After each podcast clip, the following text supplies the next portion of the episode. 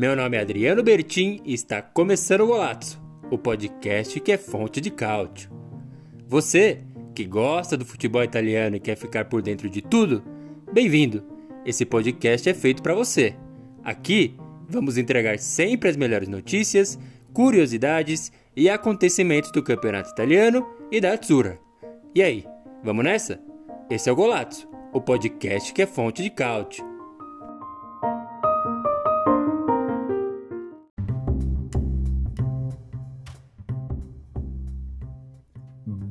Boa, muito boa! Já entrou no ar mais uma live Fonte de Cálcio, mais um podcast do Golazzo. Exatamente, eu sou Adriano Bertin, o fundador do golazzo.com.br, o blog que é fonte de cálcio, que depois se tornou todo esse conglomerado de produção de conteúdo inteiramente dedicado ao futebol italiano. É um prazerzaço começar mais um programa aqui dedicado ao nosso assunto favorito de todos, o nosso querido Calcio, o querido futebol italiano. Um prazerzato também marcar a história aí, fazer o último programa de 2023. A gente só se vê o ano que vem, hein? Tá liberada aí as, as piadas de tiozão, mas é isso. Com muito prazer, eu inicio esse programa aqui dedicado a uma espécie de retrospectiva. Até pensei bastante como fazer isso, faz um vídeo, aí edita pra caramba e tudo mais. Mas eu percebi que no nosso programa, aliás, nosso conteúdo gravado para o Natal, vocês perguntaram, ah, vai ter live, não teve live e tudo mais, então faço questão de gravar um podcast sim e fazer a nossa live Fonte de Cálcio ao Vivato no dia, último dia de 2023, estamos a horas aí de distância do ano novo e é óbvio que esse vai ser o nosso principal é, tema, o principal tópico desse programa aqui. Tentar relembrar os principais momentos aí, não tentando não cair muito na questão é, clássica, né, e, e, até previsível da coisa, de lembrar os grandes nomes e tudo mais. Claro, tem momentos específicos aí que a gente vai ter que discutir, mas tentar trazer uma outra visão aí, olhando para trás e como foi esse 2023. Por isso é um prazerzaço fazer esse programa aqui com vocês. Uma vez mais, a última do ano aí, eu faço o voo solo desse lado aqui da câmera, mas claro, convidando vocês a sempre deixar o like, fazer inscrição, deixar o comentário aí, naquele mesmo esquema de sempre, né? Teve a rodada aí do Campeonato Italiano, Série A. É, a gente vai até falar um pouco de como que fecha o ano, né? Como que vira de um, de um turno para o outro, mas não focar dessa vez nos placares e tentar discutir como foi a rodada e tudo mais, focar mais em como foram esses 364 dias aí de 2023, claro, com a nossa ótica para o futebol italiano. E mesmo assim, mesmo uh, o esquema, a nossa metodologia sendo diferente, você está convidado a deixar o seu like, deixar o seu comentário, fazer uh, toda aquela repercussão do golaço, espalhar para os seus amigos aí uh, essa retrospectiva de 2023, como foi o ano para o futebol italiano em si. Muito obrigado a todo mundo que sempre comenta, deixa o seu like, claro. Eu vou até falar um pouco mais sobre essa questão do Golato, o momento do Golato e mirando 2024 também, é, na sequência. Mas antecipo já o pedido de desculpas por não conseguir interagir tanto como a gente fazia no passado, mas tem um motivo, é exatamente isso que eu pretendo contar é, ao final dessa live fonte de cálcio aqui é, na companhia de vocês. E ao mesmo tempo, né? A gente grava a nossa live no YouTube, interage com todos vocês que estão por aqui, depois transforma o conteúdo no, no nosso podcast disponível lá no Spotify, também a gente publica no, no golatos.com.br, mas aqui é muito mais prazeroso poder trocar essas informações e é claro que o conteúdo vai ficar disponível depois, então fica como uma produção de um vídeo, claro, no formato de live para você consumir depois. Lembrar é, como foi o 2023 do nosso querido Caute, como foi a virada de ano, como estava a situação, até para a gente comparar no futuro, mas é, essa vai ser a dinâmica. Então é isso aí, o futebol italiano de 2023, a nossa tentativa de uma retrospectiva, olhando para trás, mirando para o futuro também, como vai ser 2024. Eu separei umas pautas aqui e muitas delas envolvem reproduzir vídeos. Eu nunca fiz isso, não por não saber fazer, claro, tem até um, um probleminha, uma certa dificuldade, um certo desafio na hora de é, apresentar isso, ainda mais sozinho. Mas eu temo pela derrubada dessa live. Se derrubar, foi um prazerzato falar com vocês aí. Então, é, estejam cientes, mas eu vou tentar trazer alguns vídeos para é, ajudar a iluminar o assunto, explicar, até para vocês visualizarem também. Quem está na live fonte de couch, quem está no Spotify vai ficar com a minha bela voz descrevendo o que está acontecendo, mas enfim, só antecipando para vocês como vai ser a dinâmica aí é, dessa nossa retrospectiva. Só mandando um salve aqui já para quem já está por aqui, ó, o Luiz Paulo Bento de Lima, feliz ano novo a todos, já antecipando nossos desejos de felicidades para todo mundo nessa virada para 2024. E o Jorge Damasceno também manda um boa tarde para gente aqui. É óbvio, vocês dois excelentes exemplos aqui de, de colaboração no nosso Golato. Eu faço sempre questão de agradecer muito a presença, comentário, like de vocês. É muito importante para as coisas continuarem aqui. Mas a gente vai começar falando como Série A e Série B fecham 2023, né? A, a Série B já fechou o primeiro turno, então teve 19 rodadas aí. Claro, tem o chamado pós-temporada na segunda divisão, mas já fechou, né? É, esse primeiro turno. A gente vai dar uma olhada como foi a última rodada. Lembrando que Série B pausa, agora volta só na segunda semana de janeiro, enquanto a Série A segue normal, virou o ano, não tem problema nenhum. Dia 2 já tem Copa Itália, final de semana seguinte, rodada de Série A, então sem nenhum problema. É... Ano novo é só uma, uma data no calendário aí para a Série A não mudou nada, para a Série B vai ter uma pausinha aí, mas enfim. Série B atingiu é, a rodada de número 19, a gente vai só dar uma olhada nos placares para você ter a noção de como está essa virada de ano, esse primeiro turno, para a gente vislumbrar quem vai subir, quem vai cair e tudo mais. Deixa eu já colocar aqui primeiramente os resultados da B na tela para quem está com a gente aqui na live Fonte de Cálcio, tá vendo aí, é, venceu o, o Catanzaro na rodada 19, o Ascoli, aliás, empatou 0 a 0 com a Titadella, Brescia perdeu em casa para o Parma, Cosenza perdeu em casa para o Como, Ferrari Pissaló empatou com o Veneta, se recuperando aí, a gente já vai ver a classificação como é que tá, Leco venceu o Sud Tirol também se recuperando, Spezia 1x1 com Modena, Ternana também empatou com Pisa 1x1, Palermo venceu 3 a 2 Cremonese, para quem não tá na live, eu tô até com a camisa do Palermo aqui. Palermo que, assim, é, é, o Sassuolo dessa temporada aí. Lembra que a gente falava, tá na dúvida qual jogo assistir, assista ao do Sassuolo. Palermo, todo jogo aí tem pelo menos 6, 7 gols. Teve 5 nessa partida e a Sampdoria fechou empatando com o Bari. Tá, beleza. E o que, que isso representa para a classificação? Como que acabou o primeiro turno da Série B? Acabou dessa maneira que tá na tela, eu vou falar para quem tá, não tá acompanhando, deixa eu só aumentar a tela aqui para mim. Então ficou o Parma na liderança aí com 41 pontos e o Venezia com 35. Deixa eu só abrir uma segunda tela aqui, só um minuto. O pessoal que tá na live já, já tá vendo a classificação como que fechou. Confirmando então o Parma com 41 e o Venezia com 35. O Parma deu essa disparada, né? Mini disparada aí é, na liderança. Lembrando, sobem os dois primeiros de maneira automática e do terceiro ao oitavo jogam os playoffs para ficar com a terceira vaga. Quem subiria é, de maneira automática, como eu bem disse, Parma e Venezia, e nos, nos playoffs estariam Como, Titadella, Cremonese, Palermo, Catanzaro e Modena. Destaque para o Catanzaro, acabou de subir da Série C entre outros times. O Como também está com Fábricas ali é, na posição de, de treinador, mas esse seria, claro, nada definido. Por exemplo, como o Venezia. Venezia vem, vem tropeçando aí, empatando, perdendo em casa. É, começou a colocar em risco né, segunda colocação aí, talvez ameaçada pelo Como, e no rebaixamento. Quem cairia? Então, Ferrari Pissaló cairia para a Série C, Spezia, que até ontem estava na Série A, e Ascoli. Esses times cairiam de forma automática e jogariam os playouts, Leco e Ternana Destaque para Leco e Ferrari Pessaloi, que acabaram de subir, mas enfim, estariam condenados. É, só para dar um parâmetro aí de como está a Série B. E para fechar, a artilharia da B também a gente tem aqui, vai, vai pôr na tela. Tá o Casirag do sul de Tirol com 11 gols. O Koda, aquele do, do, do Genoa, tá na vice colocação com 9. O Denis Mendes do, do Parma com 8, o Brunori do Palermo com 7 e o Mendes do Ascoli com 7 também. Assim fechou a Série B é, no encerramento do primeiro turno. Lembrando, férias agora para a segunda divisão, volta só lá na segunda semana de janeiro. Passando só um, um pouquinho pelos comentaristas aqui, nossa, ó, o Daniel chegou, mandou boa tarde aos amigos, felicidades para o canal Golatos, muito obrigado. Desejo feliz ano novo para o Daniel e para todo mundo aí da família Ossoneira no Brasil. O Jorge Damasceno fala: Ancelotti renovou com o Real Madrid, onde deve se aposentar e, logicamente, não será o técnico da seleção brasileira mas continua a dúvida dele não treinar a Itália. Alguma informação sobre isso?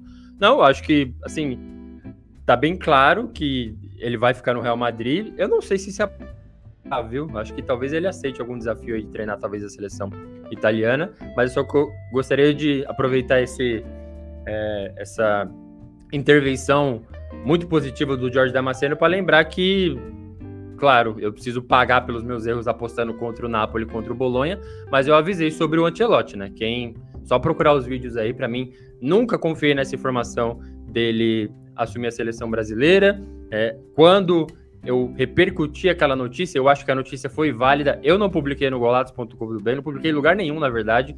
Quem publicou eu não acho errado, mas precisava ter é, a descrição exata do fato. Qual foi o fato? Foi uma fala do presidente da CBF, que está até afastado, falando: Ah, então o Diniz vai tocar aí, depois o Antelote chega no meio do ano e assume. Foi isso que ele falou informação oficial do presidente da CBF tudo mais. Não tem documento, não tinha contrato, perguntaram para o Ancelotti, ele não confirmou nada. Então, assim, não estava confirmado que ele assumiria a seleção é, brasileira. Tinha informação de um presidente da CBF falando isso, nem nota no site da CBF eles soltaram. Nem aquele tweet tipo, nova contratação, Ancelotti é nosso, nada. Foi o cara soltando umas aspas completamente assim, ao vento, e todo mundo abraçou. Ok, tinha que noticiar porque é o presidente da CBF falando algo. Mas faltava um pouco de materialidade nisso, eu nunca postei e deu no que deu. Ancelotti aí não assumiu a seleção brasileira, só aproveitando esse esse corte aí, essa, essa pergunta do Damasceno. Eu não acho, eu, eu não sei sobre aposentadoria. Ele tá veinho e tal, mas assim, os resultados estão vindo, né? Troca jogador, sai Cristiano Ronaldo, sai em Benzema e ele segue fazendo um bom trabalho no Real Madrid e tal. Não sei, acho que pode até assumir time da Itália. Eu acho que seleção eu duvido um pouco. Agora, clube talvez. Badix por aqui também, feliz ano novo, muito obrigado. O Hércules por aqui, ó. Quem vai subir para a Série A como Titadela ou nenhum dos dois? Ele tá perguntando aqui, ó. Vou até voltar para a classificação.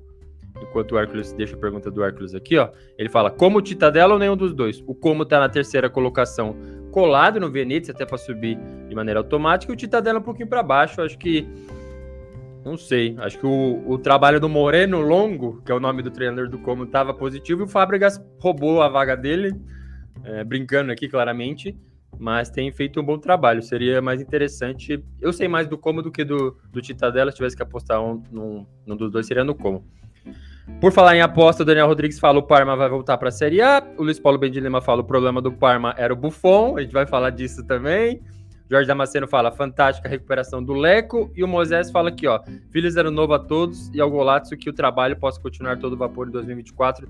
Muito obrigado a todos vocês que sempre ajudam aqui. Eu faço questão ser repetitivo e tudo mais, mas agradecer. Faz muita diferença esse tipo de comentário que vocês fazem, me acompanhar na live, me acompanhar no Instagram e tudo mais. Então, muito obrigado a todos vocês. Mas a gente vai falar de Série A também, né? Porque a gente acabou a rodada de número 18 há poucas horas.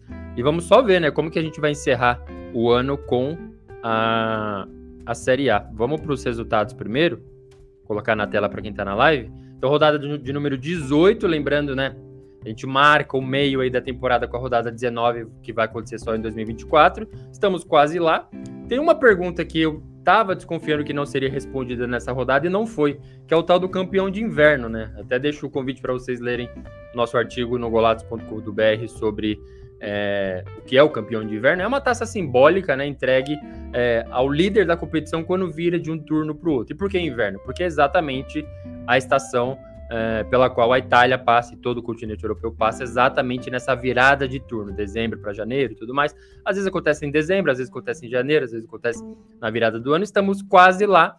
Ainda não é a Inter essa campeã de inverno, e é até legal ver lá no artigo que tem a comparação.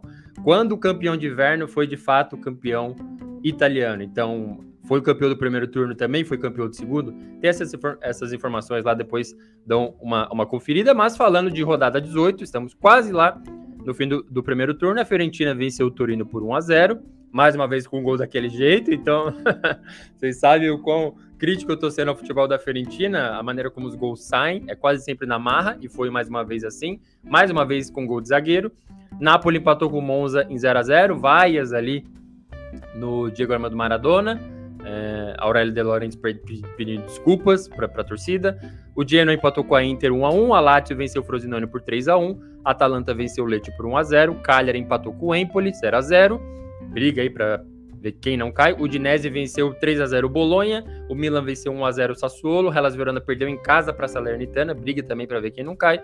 E a Juventus venceu a Roma no Jogatsu que encerrou é, a, a rodada e encerrou 2023 para o campeonato italiano. Como ficou a classificação depois de 18 rodadas disputadas? Vamos lá para nossa tabela.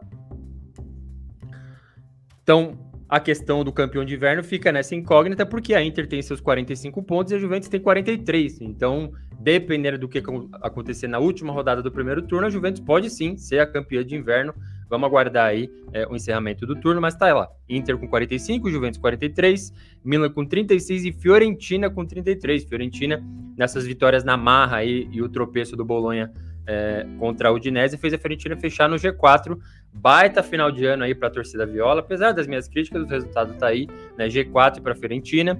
Aí o Bolonha na quinta, Atalanta na sexta e a Roma caiu para a sétima colocação. O Napoli, ao não vencer, não vencer, não vencer, caiu para a oitava colocação nesse momento, é, é, seguido da Lazio e do Torino. Essa é a primeira parte da tabela. Depois vem Monza, Genoa, Leite, Frosinone, Udinese, Sassuolo. Aí mais ali próximo da zona de rebaixamento. Hellas Verona hoje fora da zona de rebaixamento com 14 pontos e na zona de queda para a Série B, Cagliari com 14, Empoli com 13 e Salernitana com 12. Assim fechou a Série A em 2023. Foi isso é, que o campeonato italiano formatou para gente no encerramento do ano. Claro, para fechar, a gente tem a artilharia também. Lautaro Martinez voando, né, por causa daqueles cinco quatro gols que ele fez na Salernitana. Então, fecha o ano de 2023 aí com Lautaro Martinez com 15 gols, é, Domênico Berardi com 9, Giroud com 8, Lukaku com 8 e Zirkzee com 7. Tem um monte de gente com 7 aí.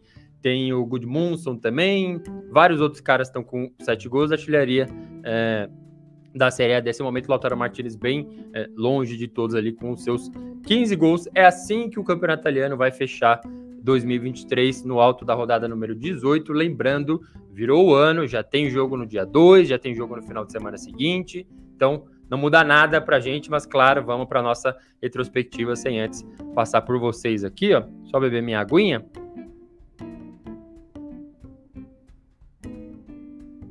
O Hércules falou aqui, ó. Particularmente, acho triste só um italiano, Berardi, no top 5 da artilharia e nenhum entre os cinco melhores que dão assistência. Aqui, informação do Hércules sobre é, a representatividade italiana dentro do é, Campeonato Italiano Série A, né? O Badix fala, Mazzari caindo no Napoli, qual seria o nome para substituir? Difícil, hein?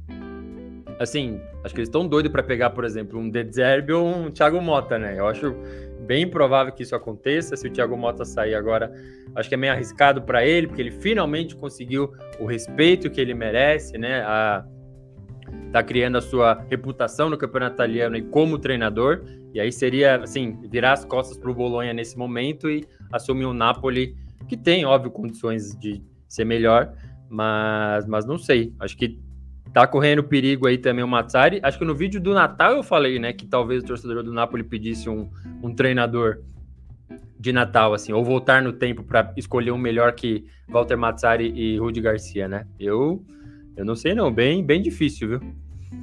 O Moisés fala aqui, ó, assistir a Udinese e Bolonha, não sei quem estava mais irreconhecível, Bolonha ou Udinese, foi, foi 3 a 0 para Udinese realmente. O Daniel Rodrigues fala, a briga pelo escudeto e vagas europeias tá boa demais, porque a diferença é pouca, concordo. O Hércules fala aqui, ó, quem não vai cair para a Série B, Empoli, Cagliari ou Hellas Verona? Uh, tá difícil.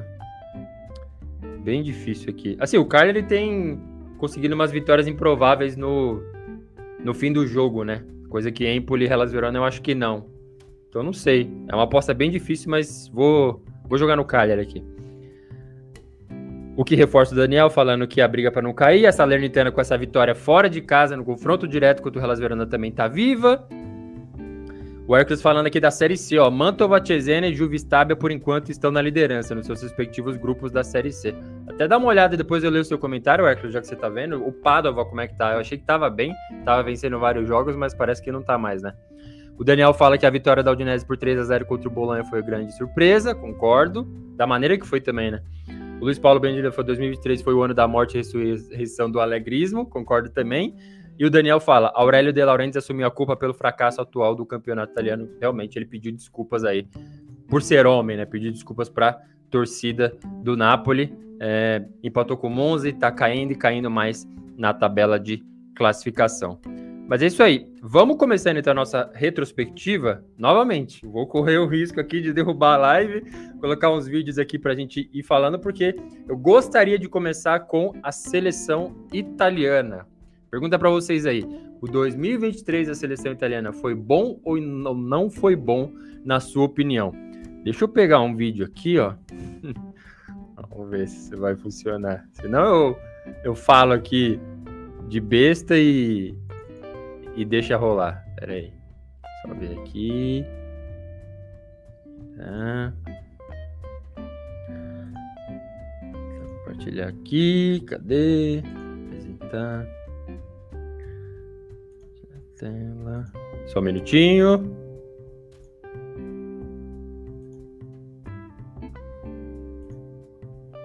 Vamos ver se funcionou. Vou botar aqui para minha tela. Estou na tela e tá aparecendo, né? Tá. É isso aí. Bom, vamos ver, espero que dure. tá sem som mesmo, mas vamos lá. Para quem tá na live Fonte de Couch aqui, estou mostrando a apresentação da é, seleção italiana com a Adidas. Por isso que eu gostaria de começar com a Azzurra nesse 2023 e tá aí no vídeo para quem tá assistindo o porquê. Porque começou bem, assim, sinceramente, janeiro foi é, algo que a gente já tinha noticiado no, no Golaço que, que iria acontecer e realmente aconteceu, que foi a troca da Puma pela Adidas, depois de muitos anos, uma parceria até frutífera, mas que acabou assim em desastres em campo e fora de campo também. A Itália trocou de fornecedora esportiva. Eu gostei bastante da primeira camisa, tanto que eu fiz algo que eu não fazia há muito tempo, que é comprar, de fato, é, a camisa atual da seleção italiana. Eu sempre fui aquele que esperava passar e comprava mais antiga por um preço mais barato. Comprei a do momento, tenho essa da Adidas aí que está aparecendo no vídeo, na primeira é, aparição da malha azura. Eu achei positivo, a Puma já saiu assim, saiu atirando para quem não lembra, foi uma camisa bem feia que eles lançaram, uma branca, tinha um polígono na região do peito, aqui um número esquisito, enfim, foi uma bela do Magada que fez, e aí começou o ano com essa positividade aí de uma nova camisa e tudo mais, achei é, bem legal, achei bonito, bom, vamos lá, né, tava vindo de é, final de 2022 com uma Copa do Mundo no Qatar sem a Itália, todo aquele papelato de novo de não ir para a Copa do Mundo, é, aquele papinho de vamos renovar, né? Vamos para um novo ano com uma nova camisa, uma nova parceria e tudo mais, beleza.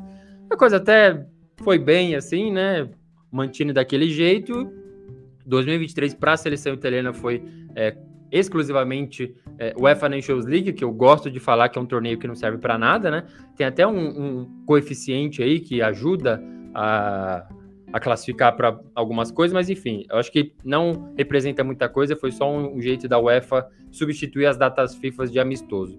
E tinha as eliminatórias para Euro, e aí nesse encontro de um com o outro que a coisa degringolou, né? A Itália até chegou nas semifinais da UEFA Nations League e perdeu, ficou com, com a terceira colocação, acho que após bater a Holanda, se eu não me engano, e aí passou a focar exclusivamente nas eliminatórias da Eurocopa, onde a coisa já estava complicando. Perdeu para a Inglaterra, em casa, num grupo que tinha Macedônia do Norte, que tirou a própria Itália da Copa do Mundo, tirou, né? Eu não gosto de falar que tirou, mas enfim, teve essa situação e aí nesse meio termo, vou até colocar o próximo vídeo aqui, ó, pra gente ficar de olho. Todo mundo sabe o que aconteceu, se não sabe eu vou lembrá-los. Só um minutinho. Compartilha novamente.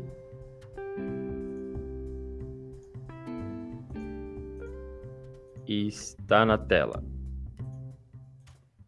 Então, o que, que aconteceu nessa transição de UEFA Nations League perdendo daquela maneira e uma coisa se complicando nas eliminatórias da Euro 2024? A Itália trocou Roberto Mantini, ele pediu demissão, ele foi demitido, enfim, saiu para ir lá treinar a Arábia Saudita e assumiu é, Luciano Spalletti, o improvável para mim é, campeão italiano com o Napoli, jogando um dos melhores futebols da Europa aí, segundo várias pessoas, treinadores e tudo mais.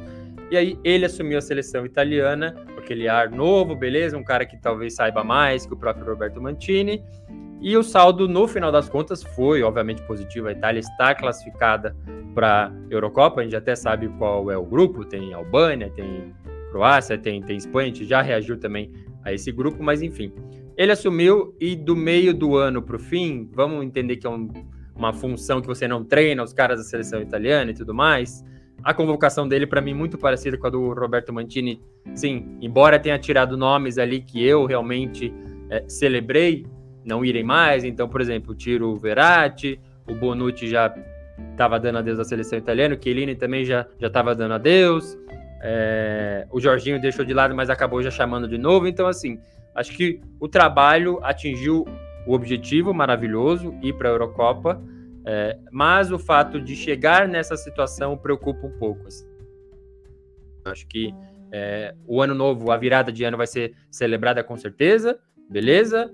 Trabalho bem feito, podemos aqui jantar em paz, fazer a ceia, olhar os fogos, tomar champanhe, tudo bem. Isso aí, acho que não tira, não tem nenhum problema com isso, mas o, o trabalho precisa ser melhor, assim, acho que tanto nessa questão de convocação, que era algo que eu, eu criticava tanto do Roberto Mantini e tá de maneira semelhante, e sofrer para classificar numa Eurocopa. Eu acho que assim, ainda que você classifique na segunda colocação, porque a Inglaterra é melhor do que você, te venceu na Itália, te venceu na Inglaterra também, dava para classificar em segundo sem sofrimentos, né? Sem, sabe, pegar um jogo contra a Malta e não saber se a Itália vai golear ou vai empatar com a Macedônia do Norte. Será que vai vencer em casa? Será que vai empatar fora? Então, eu acho que é, o 2023, para mim, da seleção italiana atingiu o objetivo, maravilhoso. É, mas ainda fica esse receio, assim, a gente vai ter essa Eurocopa agora em 2024, felizmente não tem nenhum torneio é, classificatório para ir para uma Copa do Mundo, para ir para uma Euro, para ir para lugar nenhum. Então, esse papelato não vai é, acontecer, mas visualizando esse grupo com Albânia, com Croácia, com Espanha, eu acho que tem que classificar sim. Essa Euro é uma baita oportunidade do Spalletti começar de novo, sabe? Fazer uma convocação sólida e aí é, fazer a Itália entregar uma campanha digna. Assim. Não acho que está favorita para título, não era também na última, né? É atual campeã, vai em busca do bi seguido aí, mas eu acho que, sim, passar da fase de grupos é obrigação. Na minha visão, é obrigação. Eu acho que em meio a tantos transtornos, assim, dramas e tudo mais, eu acho que é, é um ano digno de celebrar a virada olhando para fogo sem ficar pensando, putz, e aquilo lá e aquilo lá. Não, beleza, olha para frente e tudo mais, mas aprenda, né, com esse 2023. Acho que é, esse para mim seria o resumo é, dessa desse 2023 da seleção italiana foi muito mais dramático do que qualquer um que uh, acompanha e torce pela esquadra dura esperava. Assim, eu acho que a cota de vexames já estava saturada, que até a tese que eu, que eu defendo de não tornar isso normal, né? Não se acostume com isso, porque se você se acostumar com não ir para a Copa do Mundo uma vez, duas vezes, não ir para a Eurocopa, aí afunda, né? Aí esquece mesmo, aí vira vai tudo pro vinagre, mas acho que essa seria a melhor maneira aí de resumir esse 2023 da seleção italiana. É, beleza, classificada aí para a Eurocopa e vamos acompanhar como as coisas se desenrolam. Vamos ver o que vocês comentaram aqui, ó. Deixa eu só beber minha aguinha. Tinha pedido pro Hércules aqui, ele trouxe, ó, Padova, segundo colocado do grupo A, quatro pontos atrás do Mantova. Muito obrigado, Hércules, pela sua é, Colaboração, o Hércules mandou aqui, ó, reflexo dos desempenhos apresentados nos anos de 2022 e 2023. Na minha ótica, acho que será um milagre se a seleção italiana chegar às quartas de final da Euro 2024. Tá aí. O Hércules acompanha bastante, deixou o seu comentário aqui, ó. Ele ainda completa. Na próxima Euro, tenho convicção que a Itália não classificará em primeiro do grupo e quase certeza, se continuar na competição, passará para as oitavas na terceira colocação. Tem essa possibilidade do do coeficiente ali, a melhor terceira campanha de avançar, porque eu, eu tava tentando lembrar que avançava só os primeiros e segundos. Mas enfim, tem que mirar em primeira e segunda colocação. Eu acho que é, Albânia, apesar da massacrante campanha aí nas eliminatórias da Euro, uma campanha muito melhor que a da Itália, e a Croácia, né, deixou todo esse trauma aí é, nos, nos brasileiros assistindo a Copa do Mundo e tudo mais. É obrigação perca para a Espanha, sabe? Vá, sei lá, tome uma, uma goleada, mas assim, tem que fazer seis pontos em cima de Albânia e Croácia, assim, porque, novamente, se não, é se acostumar com o desastre, com o drama, coisa que eu, por enquanto, eu me recuso. Eu aceito a realidade, mas eu me recuso a, a me acostumar com uma coisa dessa. Então, essa realidade de 2021, 2022, 2023, que 2024 não não seja dessa maneira, né? Até a pergunta do, do Daniel aqui nesse sentido. Acho que foi um 2023. Tem outra ótica também, né, pra gente pensar. Então, assim, se você sofreu tanto em 21 e 22, 23 você pelo menos cumpriu o objetivo. Você sofreu o ano inteiro, mas, mas cumpriu. Foi lá para Euro 2024, né? Então acho que tem essa outra perspectiva para os otimistas aí. Não é muito a minha cara, mas acho que fica essa sensação aí. Muito bem, vamos avançando então para a próxima pauta. A primeira era a seleção italiana 2023. Vamos todo mundo deixando o like, deixando o seu comentário aí na live Fonte de Caute. Vamos espalhar esse conteúdo aqui retrospectivo do nosso querido futebol italiano, porque o próximo que eu gostaria de, de destacar, e eu vou fazendo assim, né? Vou, vou descendo o nível, vou, vou, deixando bem, assim, trazendo só aqueles desastres, e aí a gente chega na, na parte virtuosa da coisa. Se é que teve, né, em 2023, com certeza teve. Mas vamos lá. A próxima pauta aqui que eu queria lembrar desse ano foi o Papelazzo na Série B. Diz a nossa manchete aqui, ó, liga com 18 times, tribunais e o começo conturbado na segunda do italiano. Para quem perdeu isso daqui, a gente tentou explicar assim por meio de vários posts, vários artigos no golato.com.br. Vou até utilizar um aqui para a gente é, se pautar para entender essa situação. Eu evitei gravar vídeo porque assim as coisas aconteciam de maneira tão rápida que os vídeos iam ficando antigos. Então assim, você assiste um que tá um time ali e o outro numa outra condição, se você não assistisse o, o, seguinte, ou o novo, do novo, do novo, você ia ficar com uma informação completamente errada. Então, eu preferi fazer é, a documentação dessa história no golatos.com.br, eu montei até uma linha do tempo, e é ela que eu vou utilizar para contar essa história. Por que, que foi o maior papelato aí? E olha que o de papelato o campeonato italiano, especialmente a Série B, entende bastante, mas assim, do ano, acho que perde só para a pauta seguinte que a gente vai tratar aqui. Mas assim, foi um negócio muito grave. Eu vou compartilhar a tela aqui para quem está na live Fonte de Cálcio, mas não se preocupe se você está no Spotify. Eu vou narrar muito bem o que, que aconteceu. Deixa eu fazer a, o compartilhamento de tela uma vez mais. Dessa vez eu vou mostrar um artigo aqui lá do golatos.com.br para gente entender. Então, estamos aqui no nosso golato.com.br. Quando acabou a temporada, temporada passada, a gente tinha duas coisas bem, bem claras assim. Deixa eu até aumentar aqui, ó. Ó, após a finalização da temporada 22-23, foram rebaixados para a Série C. Benevento, Spal, Perúdia e Brecha. Três ali por meio do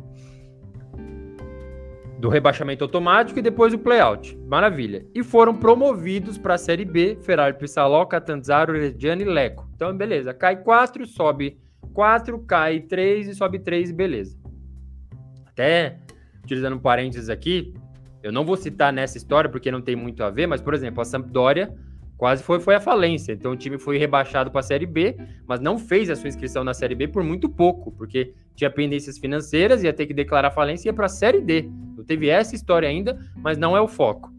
Só que aí, diz o nosso artigo aqui, ó, desde a confirmação de promoções e quedas, esses quatro que caíram e subiram, apenas 18 times fizeram a inscrição na temporada seguinte. Então, assim, tem um prazo para você fazer a inscrição na Série B. E nesse prazo, você apresenta uma série de coisas. Você fala, meu estádio está em dia, tem capacidade para todo mundo, tem acesso fácil, as estruturas de eletricidade, de banheiro, de saúde sanitária, tá tudo em ordem, minhas contas estão em dia, olha que o salário tudo pago, eu vou pagar todos os salários, então você apresenta várias coisas ali para é, efetuar o seu credenciamento na liga. Maravilha. Só que só 18 times fizeram esse credenciamento. Dois tiveram esse credenciamento negado. Primeiro foi a Redina, que tinha até disputado playoff para subir, mas foi negada. E o Leco também, que subiu da Série C.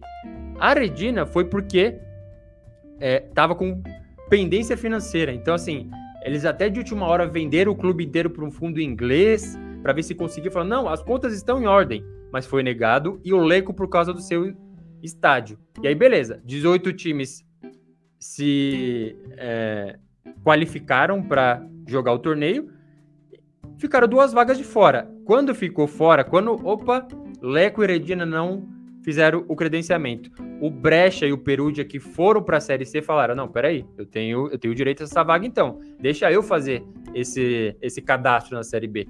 E aí começou uma série de loucuras que eu vou tentar explicar por meio dessa linha do tempo aqui para quem está vendo a nossa live Fonte de Cálcio. Então, em junho de 2023, acabou, beleza, ó. Esses foram rebaixados e esses foram é, promovidos de Série B para Série C, de Série C para Série B. Aí aconteceu isso, perderam o prazo ou não se é, cadastraram na Série B seguinte. Então, Redina e Leco perdem o prazo para inscrição no torneio. A Redina por problemas financeiros e o Leco em razão do seu estádio, cujas instalações não foram aprovadas.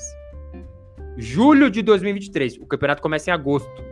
Julho de 2023 a gente não sabia ainda quem eram os 20 clubes da Série B. Em julho, apresentados recursos. A Redina falou: Redina e Leco, então, correr as entidades possíveis para a apresentação dos primeiros recursos, visando conclusão da inscrição da Série B 23 24. Falou, beleza, eu não consegui, mas aqui está meu recurso. Ainda em julho, o Leco, beleza, aprovado o seu estádio, você vai jogar a Série B Heredina não, você não vai jogar a Série B, você vai lá para a Série D, você está é, fora de todos os campeonatos. Então, após apresentações dos primeiros recursos, o Leco conquistou sua confirmação na Série B, já a Heredina, mesmo vendendo 100% dos seus direitos a uma empresa inglesa, seguiu fora após primeira tentativa. Ainda em julho, então assim, tudo isso acontecendo com um mês para começar o, o campeonato da segundona. O Leco foi fora, então tipo já estava dentro, foi para fora de novo e a Redina seguiu fora. Na segunda rodada de recursos, os times foram ao colégio de garantia. A Redina seguiu fora, mas o Leco acabou perdendo seu direito de registro novamente, pois o órgão determinou que a vaga na Série B deveria ser transferida para o Perúdia, vencedor do seu recurso. Então o Perúdia caiu? Não, volta e o Leco vai para fora. Ainda em julho, no comunicado no comunicado do Conselho Federal da Federação Italiana, o presidente Gravina confirmou Perugia e Brecha antes rebaixados, ou seja, os dois que perderam o prazo e não cadastraram estão fora, quem estava na Série C, na verdade, vai para a Série B. Em agosto, a Lega B sorteou todo o calendário da temporada, mas a tabela é, precisou ser mudada por completo, ou seja, ficou com dois buracos ali. O campeonato deveria começar no final de semana de 19 de agosto, mas os recursos foram ouvidos mesmo depois disso. E aí que está o problema de tudo e que parece que eles vão corrigir nessa temporada. Eles vão colocar tudo que é recurso para ser é, escutado antes da temporada começar, mas é óbvio que isso tem que acontecer. Mas se tratando de campeonato italiano, não aconteceu. Eles marcaram a data para começar o torneio, sendo que ainda ouviriam recursos de todos os times envolvidos depois. Então o sorteio foi feito com 2x ali no lugar dos clubes que é, jogariam o torneio. Primeira rodada do, do, de recursos no TAR. O TAR segue como último recurso para os times concluírem a inscrição na Série B. A primeira rodada do TAR aconteceu em 3 de agosto e determinou que o Leco fosse para a Série B. Mas a Regina não. No lugar do clube Amaranto seria inserido Brecha. Na segunda rodada do TAR, aconte... aliás, a segunda rodada do TAR aconteceu em 29 de agosto, mais de uma semana depois do início do torneio. Então, assim, já tinha duas rodadas ali de Série B e a gente não sabia quem era o último elemento. E finalmente saiu a decisão final, é, depois de tanto recurso, tanta zona e tudo mais, os recursos dos quatro times julgados é, foram julgados e a decisão final saiu em 30 de agosto. Foi determinado que o Leco dispute a Série B. O clube foi promovido da Série C via playoffs e só não concluiu a inscrição no prazo em razão do seu estádio. Aprovado, vai para a Série B. Brecha vai disputar a Série B, embora rebaixado via playouts, o clube retornou após a Redina ficar de fora. Redina, Série D. Então, diante de todo esse impasse, a Redina acabou perdendo prazo até para se inscrever na Série C. Beleza, eu não vou jogar a segunda, mas joga a terceira. Não, foi para a Série D diante de todos esses problemas. E o Perúdia, que estava ali tentando alguma coisa também, ficou na Série C. Esse foi todo o embrólio. Fiz questão de explicar e foi longo e tudo mais, mas assim, esse foi todo o grande papelato do Campeonato Italiano Série B nessa temporada, aliás, nesse ano de 2023, eu acho que é impossível deixar de fora, fiz questão de explicar novamente para vocês, porque é isso, é mais uma demonstração de zona, um campeonato que sorteia calendário faltando dois times, que houve recursos depois do sorteio acontecer, então uma série de coisas assim lamentáveis que aconteceram nesse ano de 23 da Série B, mas enfim, os jogos atrasados já foram sendo realizados e pelo menos isso aqui deixou uma lição. Se a gente olha até para comunicado da série, a gente nem repercutiu muito isso. No final da live eu explico por quê. Sobre a Série A falando, está proibido que vocês, clubes de futebol, disputem competições que não são da Federação Italiana, da UEFA e nem da FIFA, ou seja, a Superliga. vai disputar a Superliga, você está fora de todas as competições organizadas por essas três entidades.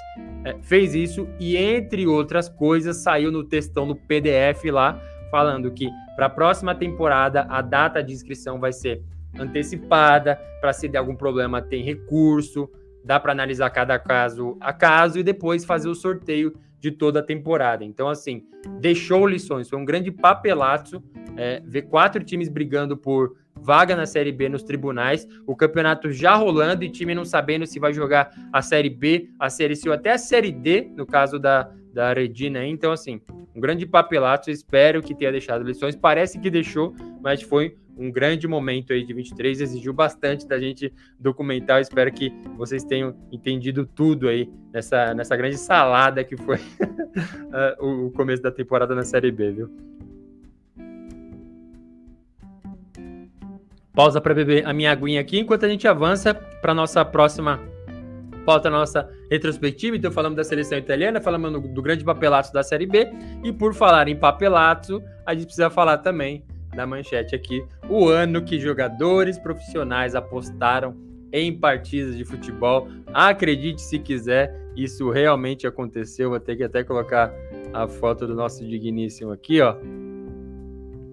Foto do, do Tonali aí, na tela pra gente, porque sim, Tonali foi um dos das, das grandes figuratas aí a protagonizar, né? Esse grande caso lamentável de sim, jogadores profissionais, jogadores de seleção italiana é, fazendo apostas em jogos que eles mesmos estavam envolvidos ou, enfim, é, apostando em competições da Federação Italiana, da UEFA e da FIFA. E qual que é o grande problema disso, se é que a gente precisa iluminar e trazer aí toda uma explicação para isso. É simplesmente proibido, né? É proibido é, jogadores, enquanto é, atores principais é, dos jogos, apostarem nos jogos que eles estão diretamente envolvidos, estavam em campo.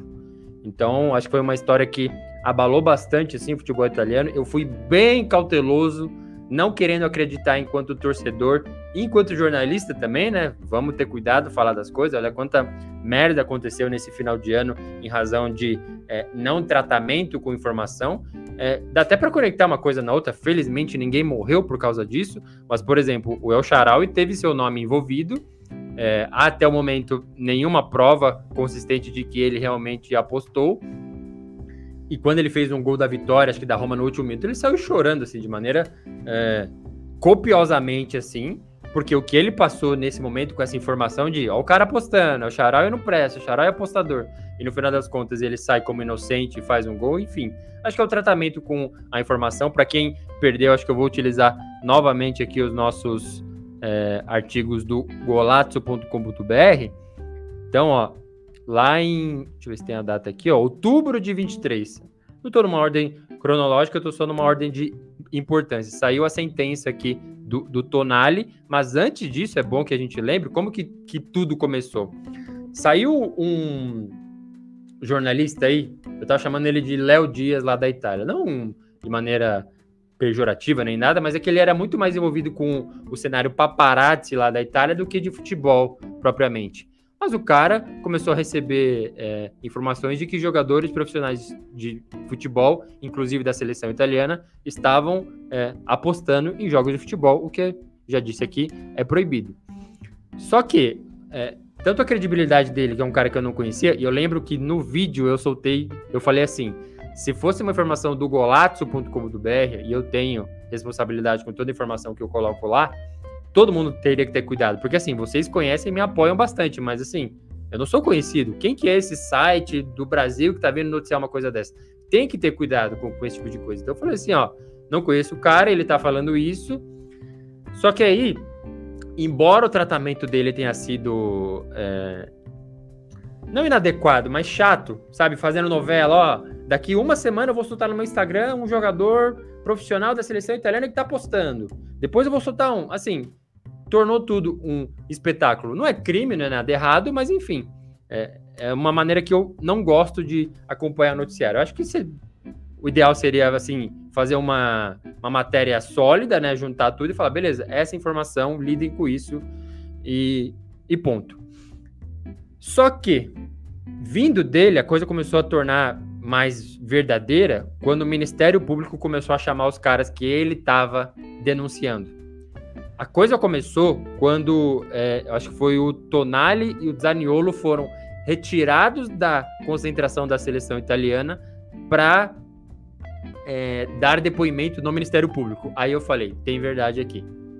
Então, assim, tem pelo menos um mínimo do mínimo fundamento, porque assim, se o Ministério Público recebe um print feito no Paint e fala, isso aqui não é verdade, não vou nem ouvir ninguém. Agora, se ele é levado a chamar alguém para ouvir a sua versão, aí eu acho que a coisa começa a tornar é, mais verdadeira e tornou. Não era 100% verdadeira, mas fazendo justiça aqui ao Léo Dias da Itália, era tudo verdade. O trabalho do cara excelente. A informação que ele recebeu, apurou, tratou, fez o espetáculo, é verdade, mas era tudo verdade. Então, assim, acho que tirando a parte do Zaniolo, que por enquanto não tomou nada, né? Tá até jogando normalmente. Fagioli e Tonali estavam literalmente apostando em jogos que eles estavam envolvidos, ou que era de interesse dele ou do time deles. Era verdade. Tanto que, assim, a sentença é muito problemática. Eu vou compartilhar uma vez mais aqui o artigo do, do Golazzo. Pegando aqui quando saiu a sentença do, do Tonali. Ó, diz a nossa manchete aqui, ó. Urgente, Tonali é suspenso do futebol por 10 meses no caso das apostas. Sano Tonali foi suspenso por 10 meses, apostar a nota da, da federação. Chegou a acordo com o jogador de futebol Tonali, após o qual ele será sancionado com suspensão de 18 meses, 8 dos quais comutados para receitas alternativas, ou seja, 10 meses fora do futebol. O Fadioli pegou coisa parecida. Multa de 20 mil euros, violação do artigo, que proíbe apostar em, em torneios em jogos da Federação Italiana, da UEFA e da FIFA.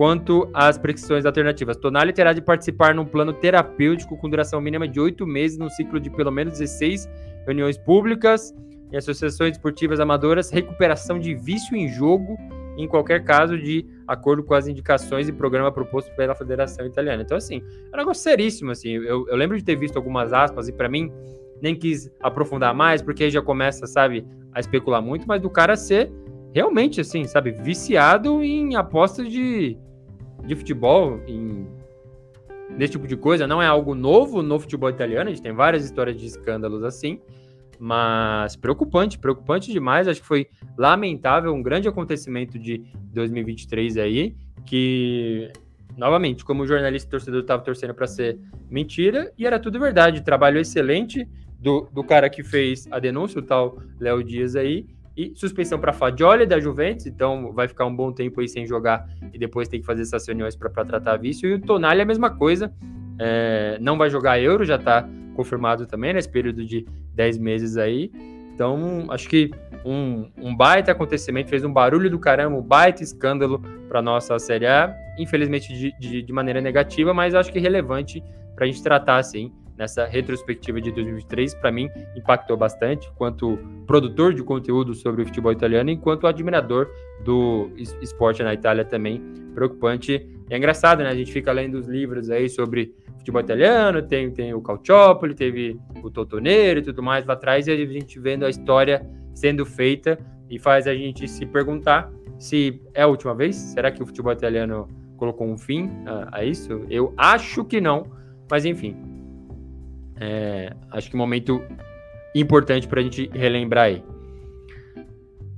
Ainda sobre o papelato, ó, o Moisés Muniz falou puro suco de futebol italiano esse papelato sobre a história da Série B. O Daniel falou aqui, ó, eu acho que se deveria colocar no contrato de jogadores de futebol mundial proibição de apostas do futebol. Isso ainda vai gerar muito problema. Mas é que assim, o Código Desportivo diz, e o cara sabe que é ilegal, né? Acho que até teve uma, uma versão da história que ele fala, ah, não sabia que esse site estava vinculado a outro, então ele está jogando um cassino, sendo que esse cassino está conectado a jogos de futebol, é a mesma plataforma, enfim, acho que tentou ir para esse lado, mas é isso, o Código Desportivo já veta, já alerta, já fala que é proibido. E novamente, eu estou jogando uma partida de futebol aqui, entre amigos e tudo mais, eu não posso apostar nessa partida porque eu estou diretamente envolvido, pro bem e pro mal. Eu posso jogar, é, óbvio, ninguém é punido por querer fazer mais e mais gols. Acho que normalmente seria a, algo armado para você sofrer gols de maneira é, irreal.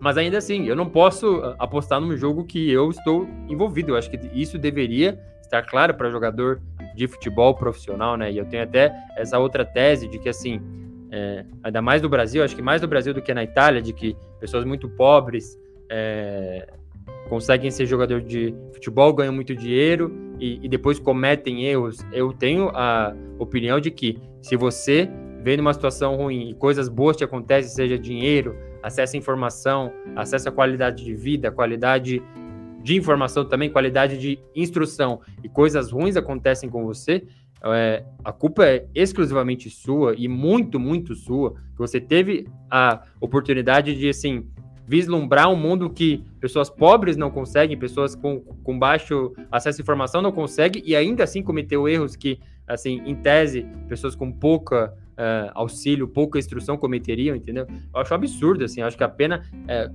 eu leio a pena de meses fora do futebol e eu acho ok. Poderia ser mais, poderia ser menos. Essa multa de dinheiro eu acho um absurdo. Jogando lá, apostando no jogo, ele ganhou muito mais que 20 mil euros. Acho que se vai multar, tem que multar de maneira assim, exemplar esses caras, entendeu? Então, um grande absurdo aí na minha visão. O Hércules falou aqui, ó. A Redina mudou de nome agora se chama LFA Reggio Calabria. Está na quinta posição no grupo I da Série D, 18 pontos atrás do líder Trapani. A Redina que estava até sendo, sendo treinada pelo, pelo Inzaghi, né? O Pipo Inzaghi. Nos playoffs quase foi para a Série A, não foi e acabou indo lá para a Série D. Muito obrigado aí. Ó, o André Moreira, o que, que, que esse cara tá fazendo aqui? André Moreira Costa, feliz ano novo para toda a família Golato. Mas é muito debochado mesmo, né, André?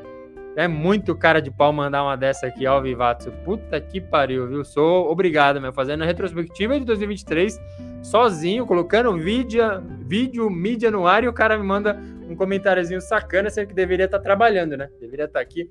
Mas enfim, agradeço muito o comentário do André Moreira, nosso repórter internacional. André Moreira, enviado especial lá no Canadá claro, curtindo suas merecidas férias. Aí o bicho trabalhou que nem um, um filho da mãe esse ano, tanto no Golato quanto fora dele. Então, faço questão de, nesse momento aqui de virada do ano, celebrar é, o trabalho e a amizade de 33, igual André, quase 34 anos de amizade com o André Moreira. Conheço o cara literalmente desde sempre. Então, um prazerzato aí ter a companhia dele, mesmo que no comentário, hora ou outra aqui no Ao Vivatos com a gente. André, um abraço aí para você no Canadá. Coloca uma blusa que tá frio, hein? O Hercules fala aqui, ó. Será que o dono do Newcastle se arrependeu de ter contratado o Tonali? Acho que sim, né? Nesse momento, com certeza. Porra, você paga uma bala pro cara, jogador para ser titular, para fazer fazer você avançar, pelo menos avançar na fase de grupos ali da Champions League e tudo mais, e você não pode usar o cara, não sei nem se tá pagando salário, imagino que sim. Com certeza. Acho que nesse momento, com certeza, bateu arrependimento. O Luiz Paulo fala que o Tonali é um grande jogador, jogando a carreira fora. O cara tá na Premier League ganhando uma grana federal e queimou o filme. Exatamente. Faltou, faltou amizade aí. Sempre falo isso pros meus amigos quando eu vejo assim umas celebridades cometendo atrocidades, erros assim básicos de tipo exposição e tudo mais, sabe? Tipo, se, se você tem um amigo de verdade, sabe? E ele sabe que, que isso tá acontecendo, ele com certeza vai te dar um, um puxão de orelha, ou no mínimo falar assim, ó, eu acho que isso aqui tá errado, entendeu? E vindo uma pessoa tão próxima, você no, normalmente ouve. Então, eu acho que esses caras, no, no fundo, no fundo, não tem, sabe? Acho que uma amizade verdadeira para sair na mão até de vez em quando, sabe? É, de modo que, que as coisas fiquem bem e te alertar assim, acho que é um, um grande absurdo. O Daniel fala aqui, ó, feliz ano novo a todos os amigos ogolatos que desejam sucesso e crescimento para chegar com conteúdo de qualidade para todas as pessoas que são amantes do cálcio. Muito obrigado, Daniel, um dos grandes colaboradores aqui do Golato, está sempre com a gente mandando comentário.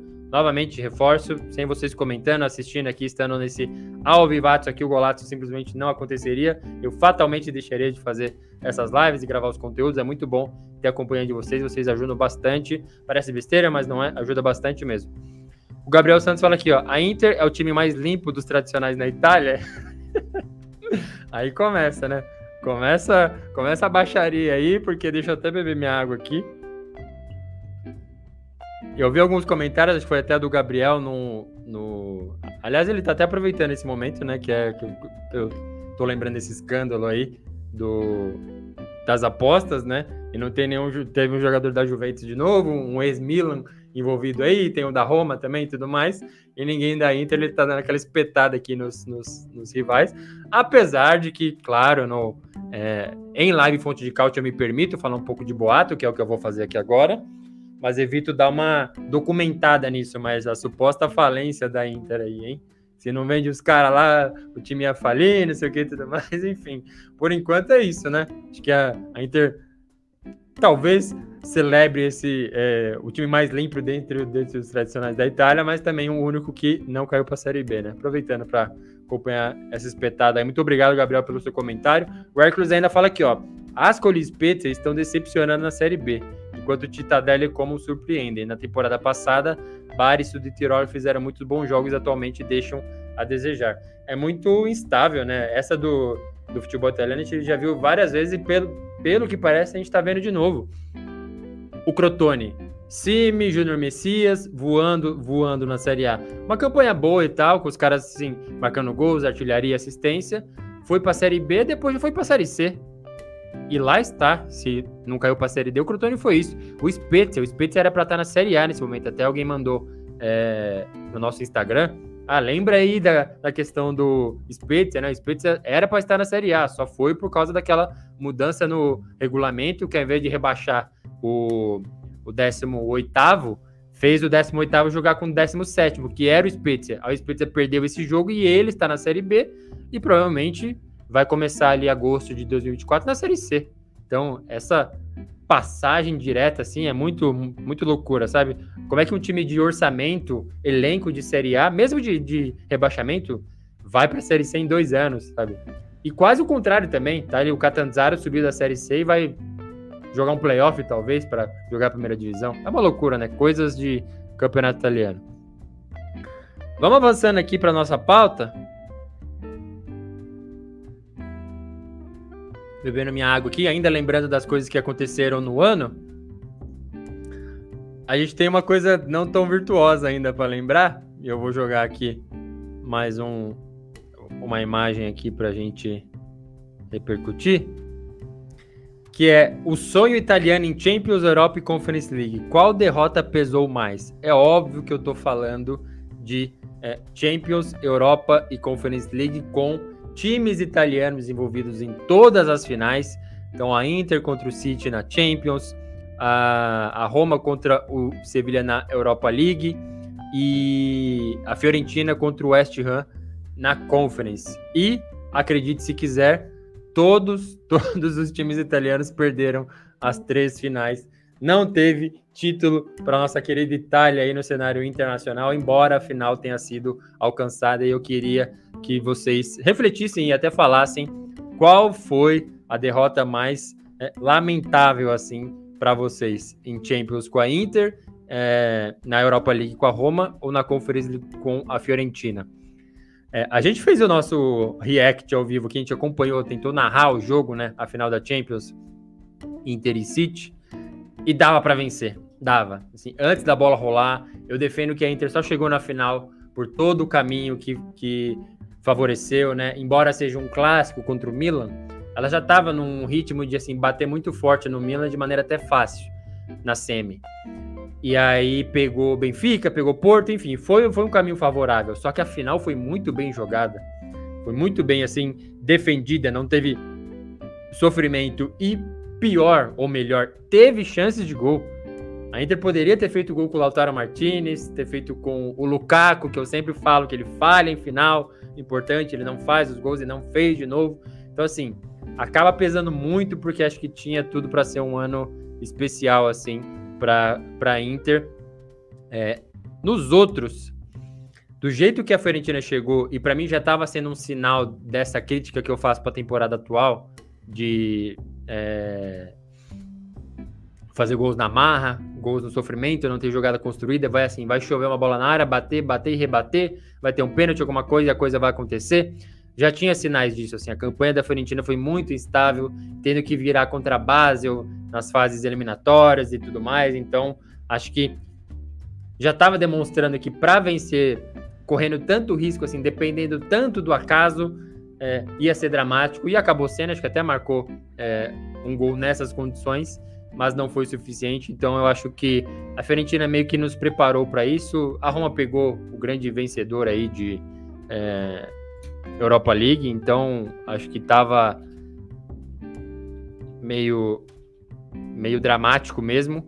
Então já estava meio anunciado a Fiorentina também. Então eu acho que para responder essa pergunta, sou italiano em Champions Europa Conference League, qual derrota pesou mais? Eu acho que é a da Inter, porque antes da bola rolar, para mim não tinha nenhuma condição de vencer, nenhuma. E depois que a bola rolou, eu falei, nossa, esse título vai vai chegar. A Inter vai ser campeã, tem condições, tá se defendendo bem, não correndo muitos riscos, tá querendo chances de gol, mas infelizmente perdeu essas chances e, e o título não veio, por isso que eu acho que, embora o mais difícil de todos, é o que eu lamento mais de não ter acontecido. É, deixou uma boa impressão para o futebol italiano. Eu, eu, sempre falo: se você está vendo coisa do futebol italiano na capa do UOL, na home ali, alguma coisa bem excepcional aconteceu. Porque, enfim, normalmente não se dá muita atenção e quando se dá, vem até com certa carga de desinformação ali. Mas, enfim, a coisa aconteceu, então Fiorentina em final de conference, Roma na final da Europa League, Mourinho, fator Mourinho, fator Inter também batendo de, de, de frente com o City ou tentando. Então acho que teve esse lado positivo. É, outra pergunta: será que isso acontece de novo? É, eu acho que para os italianos na Champions depende muito de como a, a coisa vai se, se desenrolar, ou seja, os encontros aí em quartas, por exemplo, a Lazio para mim Nesse momento, gravando aqui, já está praticamente fora. A Inter, eu acho que avança contra o Atlético de Madrid. É, enfim, eu acho que Napoli-Barcelona, né? Acho que também avança. O Napoli mesmo, todos esses, esses problemas aí, eu acho que tem condições.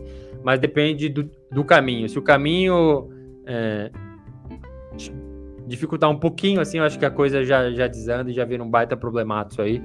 Europa League, Roma Milan e Atalanta muito bem representado. Tem que acontecer uma final com o time italiano de novo. Eu acho que tem que acontecer. Não é que deve acontecer, acho que é uma obrigação. E falando de Conference League, antes de tudo acontecer, Fiorentina passando por vários dramas, como tem acontecido, ou seja, faz gol só na base da marra. É, eu já dizia e também acho que tem que chegar na final. É um torneio feito para time italiano chegar na final e ganhar. A Roma ganhou na edição de estreia, a Fiorentina foi na final é, da segunda edição e perdeu, e agora tem condições também de avançar. Eu acho que isso tem que acontecer é, para Viola, mas enfim, acho que essa foi a retrospectiva aí desses essas finais, né? Acabou sendo bem desgostoso, mas foi simultaneamente legal de ver é, times italianos disputando finais na Europa. Vamos ver o que vocês falaram aqui, ó. Beber minha aguinha.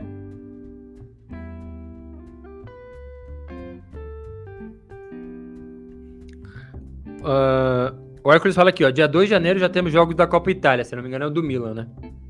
Juventus é o grande favorito ao título na Copa Itália? É, porque se eu não me engano ela pega a Salernitana e vai pegar o Frosinone agora, que pegou a... Eliminou o Napoli, né? Então tem, tem um caminho bem ok para chegar nas semis. E nas semis é jogos de ida e volta, acho que é, é favorito, assim. Acho que o Milan, embora tenha Europa League, deveria se dedicar com mais atenção nessa Copa Itália, que, sabe, pode levar. A Inter tá fora já, então vai ter Fiorentina e Bolonha no Derby della Penino aí nas, nas quartas. Se a Roma passar, vai pegar a Lazio também, já faz um Derby della Capitale. Eu acho que não é exagero falar que a Juventus está favorita assim. O Luiz Paulo fala aqui, ó. O City era bem melhor que a Inter. Não tem como vencer o Sevilla na Europa League. Já a Fiorentina perdeu é, de bobeira. O gol do West Ham foi muito traumatizante. É isso, Fiorentina fica refém de fazer gols pelo, pelo acaso, nem sempre vai acontecer, né? É exatamente pelo termo acaso da coisa. O Badicos fala aqui, ó, acho que só a Fiorentina tinha chance, os outros dois foi resultado normal. Verdade. O Hércules fala, para mim, todos doeram de igual modo. E uma carinha de choro aqui. E o Hércules fala, os times italianos merecem aplausos por fazerem improvável chegar na final. Isso eu concordo. A atual temporada tem tudo para ser pior, com nenhum time chegando na grande decisão de nenhuma competição. Na Europa League, eu acho que tem condições. Assim, a Atalanta passou tranquila na fase de grupo, se conseguir equilibrar bem aí, sabe, a sua temporada, acho que consegue avançar e pegar uma final de Europa League. A Roma com o Mourinho, assim, para mim tá bem claro que o foco do Mourinho é Europa League. Acho que ele vai se permitir aí, é, sabe, Acho que o problema para ele é se pegar Lazio nas, nas quartas da Copa Itália. Aí ele vai ser obrigado a ir, a ir pro pau. Porque assim, perder pra Juventus. Ah, perdeu. Agora na Série A. Ah, uma Copa Itália. Foi eliminada pela Cremonese na temporada passada, né? Segue. Europa League ele vai com tudo. Então acho que o Milan também, sabe, passando do Rennes aí, acho que, nossa, tem grandes chances aí do futebol italiano chegar na Europa League. Mas é isso aí. Esse era um dos pontos. O outro, agora a gente começa a dar uma, uma surfada legal. O momento não é tão bom para o torcedor do Napoli, mas isso tem que acontecer, né? Foi até uma das sugestões lá na nossa caixa de perguntas no Instagram, que era o Napoli campeão italiano e a festa incrível no sul da Itália. Eu vou jogar aqui novamente um vídeo para a gente assistir. Só um minutinho. Enquanto eu vou falando porque foi um grande acontecimento, com certeza. Vou compartilhar aqui.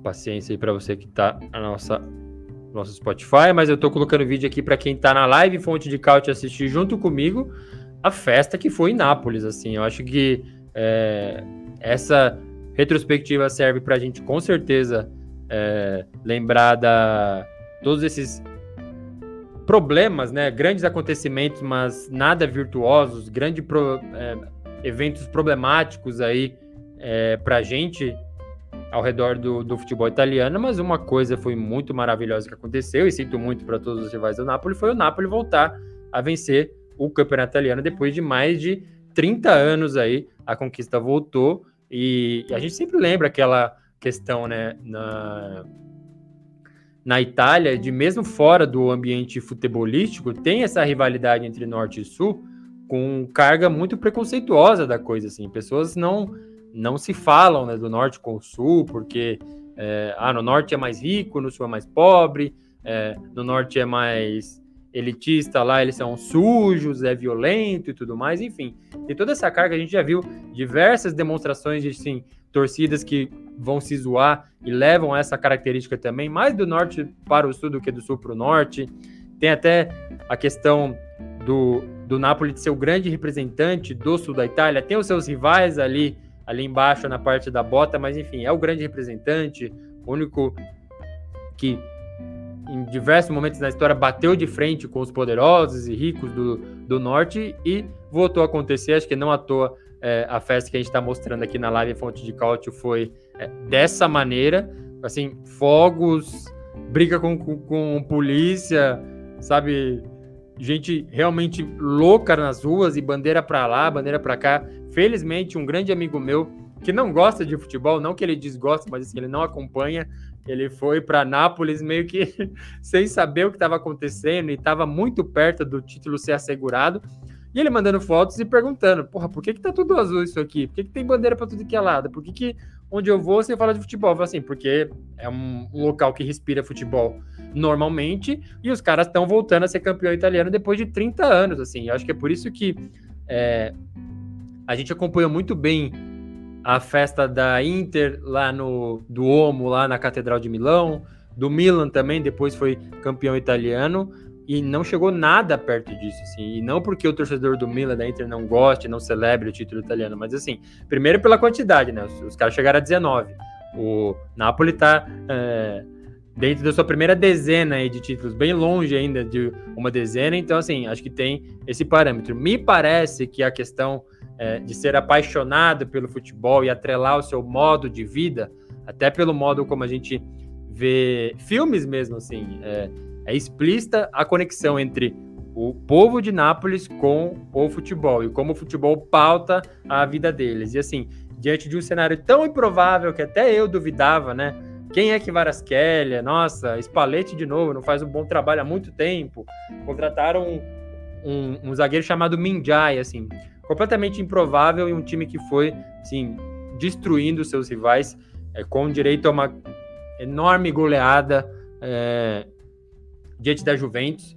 Meteu 5 a 1 tanto que agora Napoli perdeu para a Juve novamente. Estava lá o Osimhen fazendo 5 a 1 para os caras, lembrando desse placar que foi bem emblemático, bem icônico, bem simbólico desse escudeto conquistado depois de tantos anos. Então, assim, em meio a tantos problemas que a gente é, trouxe aí já sobre apostas, organização conturbada e tudo mais, o Napoli, assim, já virou essa página, você olha, assim, andar por Nápoles, dificilmente você vai ver essas imagens que a gente está compartilhando aqui, sabe? Bandeira para tudo que é lado, fogos, é, barulheira, briga com polícia e tudo mais. Hoje o momento é outro, mas isso não pode ser esquecido. Por isso que é importante fazer é, essas retrospectivas não só anuais, mas assim, não matar a história, porque isso foi muito importante. É, futebol, infelizmente, ainda mais agora na era da informação compartilhada rapidamente, assim, sabe, varre os acontecimentos muito rápido, o time já tá comemorando, depois já tá demitindo o segundo técnico, já tô zicando aqui o Walter Mazzari, então isso costuma acontecer, mas enfim, acho que essa parte não pode ser apagada, a festa foi sensacional, foi notícia no UOL, foi notícia em vários lugares, é, de vez em quando aparece, tipo, vídeo da CNN Brasil aqui, tipo, ah, vídeo publicado há 10 meses, é, tipo, eles parando o, o noticiário político para falar do título do Napoli, a festa que estava acontecendo na cidade. Assim, um negócio visto poucas vezes, como eu bem disse, eu estou celebrando muito essa democratização dos Scudetti é, na Itália. Então a Juventus, beleza, passou nove anos vencendo tudo. Aí vem a Inter, vem o Milan, vem o Napoli. E, e vendo exatamente o Napoli depois da, da dupla de Milão sendo alguém assim fora da bolha, eu acho que já é digno de celebração. Eu gostei bastante, embora seja jornalista e tudo mais, gostei bastante disso ter acontecido. E essas imagens que a gente está vendo na live Fonte de Cálcio são é, prova material é, desse, desse ocorrido. Foi simplesmente sensacional ver isso acontecer. E teve toda a apreensão, né? Para quem não lembra, o Napoli bastava vencer a Salernitana, rival local ali da região da, da campanha em casa acabou empatando nos minutos finais, não conseguiu, foi ser campeão italiano fora de casa contra o Dinese no jogo da noite e tudo mais, e por isso que as imagens da festa em si, que já estava programada há muito tempo, aconteceu só na noite, mas enfim, acho que momento muito importante, não pode ser esquecido. Nápoles já está em crise, já está em crise da crise de novo, mas há alguns meses isso estava acontecendo e foi simplesmente sensacional acontecer. Parabéns aí aos torcedores do Napoli. Boa. Muito boa. Ver os, os, comentários de vocês aqui sobre a festa do Napoli, vamos ver. O que, que vocês comentam aqui, ó? CV Connect manda aqui. O problema na Europa League é que o líder da Premier League também a quer. Ah, verdade, né? O Liverpool tá lá. Bem lembrado. Muito obrigado pelo, pelo seu comentário aí, pela sua intervenção. Muito bem lembrado. O Luiz Paulo fala aqui, ó. Vi um vídeo há pouco tempo de um cara andar pelas ruas de Nápoles com a camisa da Juventus. O cara era xingado e ameaçado por todo mundo, desde criança até velhinho. É, acontece também. Não, não passa o pano pela via contrária do, do preconceito e tudo mais. Assim, é que o que chega pra gente fica muito mais o, o, o torcedor do Napoli tirando sarro. Então, por exemplo, é comum você andar lá e ver aquelas lojinhas tipo com um rolo de, de papel higiênico com o escudo da Juventus, da Inter, do Milan, de todo mundo, enfim, essa zoeira nesse sentido. Mas é óbvio que tem problema, né? Óbvio que tem. É... Você aceitaria o desafio de, de caminhar por Nápoles com uma camisa da Juventus? Eu não sei não, hein? O Tom Olha manda aqui, ó. Faz uma análise também da segunda divisão, quem está surpreendendo e fala um pouco da campanha do Parma. Então, nesse programa aqui, nessa live Fonte de Cálcio, a gente já fez se você quiser assistir depois, fica o convite, mas se você voltar o cursor na live, a primeira pauta foi analisar como encerrou o primeiro turno de Série B e de Série A. Então, a gente já deu uma repercutida nisso, dá uma olhada nesse conteúdo, mas muito obrigado pelo, pelo seu comentário pelo seu apoio aqui. O Hercules fala aqui, ó, eu ficaria mais feliz com o futebol italiano se times que nunca ganharam a Série A ou, ou faz muitos anos que não a conquistam vencessem o Scudetto. Não gosto quando só um grupo pequeno vence. Faz mal pro, campeonato italiano. Esse fator aparecer no UOL, naqueles nove anos de Juventus ali, nossa, era fora, assim. Voltou a aparecer por causa do, do Cristiano Ronaldo, né, que participou das conquistas finais de Scudetti aí, mas eu concordo contigo, assim, a gente que tá nessa visão mais de fora, que até tem o nosso time, mas não se importa muito, assim, com é, o nosso time, o time que a gente gosta mais vencendo ou não vencendo, é bom ter essa democratização assim.